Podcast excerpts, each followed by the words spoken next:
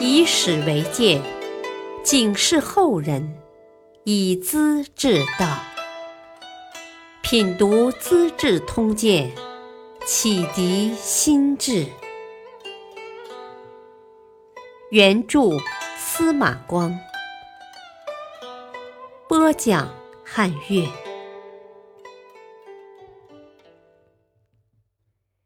老荀记谋诛高澄，温子升饿死狱中。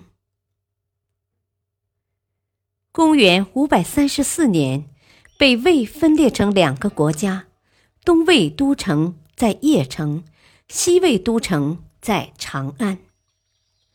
高欢是东魏的丞相，驻守在根据地晋阳城（今太原）。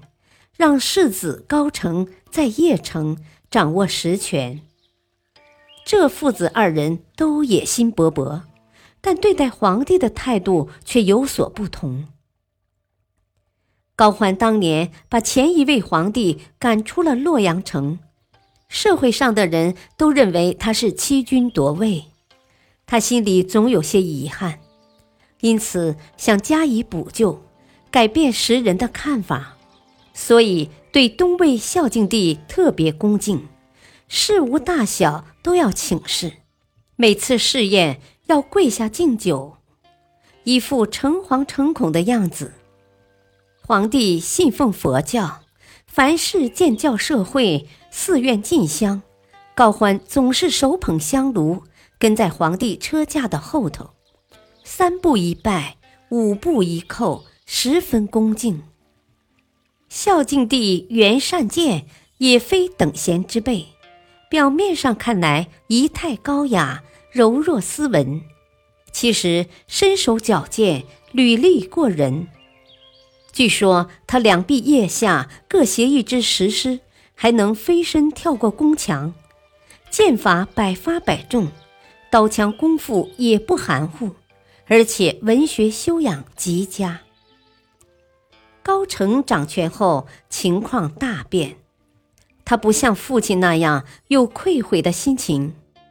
他想：啊，天下是我老子打下来的，做儿子的应该享受。皇帝是高家人立起来的，一个傀儡，随时随地可以抛弃。他派崔继书做内线，视察宫里的动静，经常互通消息。高澄给崔继书写信，总是用隐语指代皇帝：“啊，那个傻子的境况如何？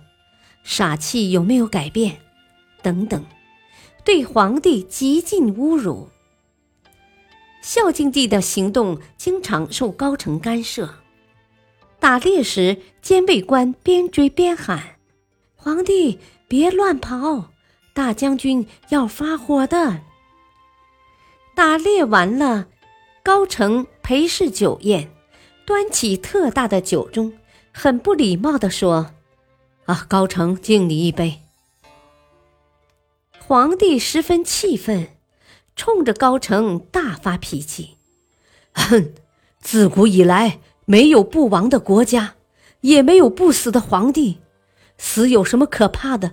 朕活着倒不如死了。”高成也怒不可遏，公然破口大骂：“ 哼，朕朕，狗脚朕！”他听皇帝开口称朕，摆天子的派头，很讨厌，便学着皇帝的口气骂他是条狗。还不解恨，又叫崔继书来，朝着皇帝的胳膊连揍三拳，然后气愤愤地走了。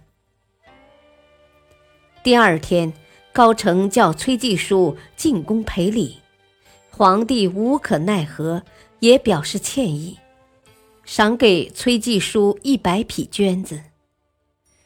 孝敬帝不堪侮辱，常常独自徘徊，哼着谢灵运的诗句：“韩王子房愤，秦帝重廉耻。本自江海人，忠义。”动君子，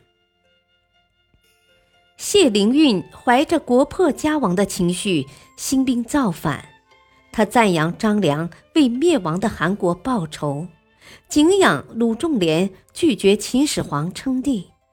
他们都是江湖贤人，为了忠义能挺身而出，不顾生命，是学习的榜样。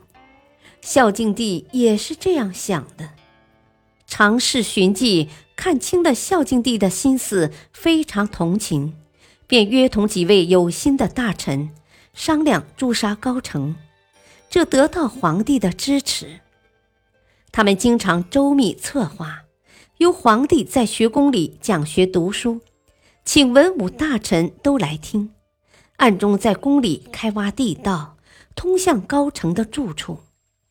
才挖到千秋门，门卫发觉地下有响动，报告上去。高澄带兵入宫，找到皇帝，气呼呼地质问：“啊，陛下何以要造反？我们父子开国立基，哪得罪过你？”孝敬帝也豁出去了，反问道：“啊，从古到今，只听说臣反君，没有什么君反臣。造反的是高丞相，怎么反而找到我问罪？看起来我一天不杀你，国家就保不住。为了国家，我是不怕死的。想杀吗？你就杀，快点动手！你不杀我，我可要杀你了。”高澄这时继承了王父高欢的职位，当丞相，总理朝中军政大事，威风得很。听了皇帝的反驳，被这突然压来的气势镇住了，一阵惶恐，不由自主地趴在地上，连连叩头，一把眼泪一把鼻涕，不断谢罪。孝敬帝见到这种情形，心又软了。吩咐摆酒言和，喝了一整天，半夜才分手。两个人真像小孩子斗嘴，一会儿哭一会儿笑。什么皇帝和丞相？高澄整整睡了三天，头脑清醒了，下决心动手。他派兵入宫，把皇帝抓住，幽禁在韩章堂。第二天，又逮捕荀记和他的同谋大臣，一起送到刑场。到了刑场，侍中杨殷很惋惜，问荀记：“啊，年纪那么大了，何必激动不安，参与政治斗争呢？”荀记大声地嚷道：“人是老了，豪气还在。”玉帝问他要口供，他写得很干脆：“岁月不饶人，一直没能建功立业，心中实在遗恨呢。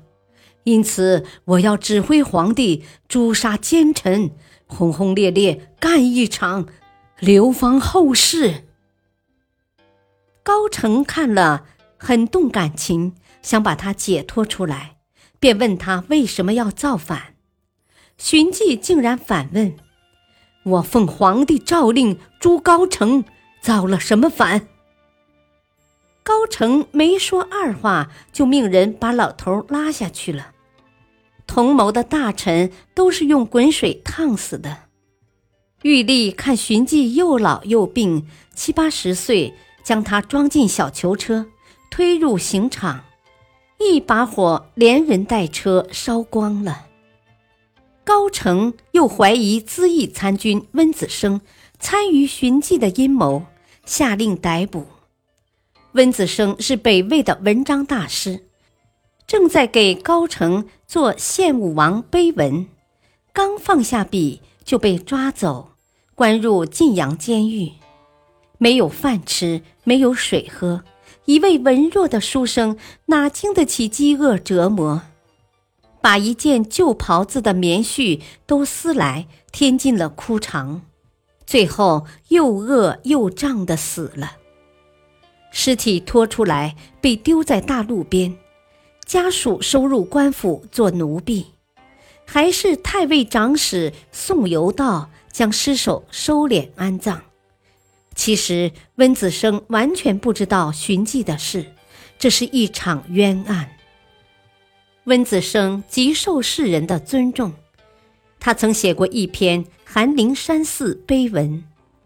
南朝的大文豪庾信出使北周，回到江东后，人们问及他对北方文人的印象，他不加思索地说：“唯寒林片石，陈贡于耳。”他说的是，只有寒林山寺碑文值得认真欣赏。言下之意。唯有北方的温子升才算是人才。感谢收听，下期播讲唯唯诺诺必凶害，生不逢辰作于宾。敬请收听，再会。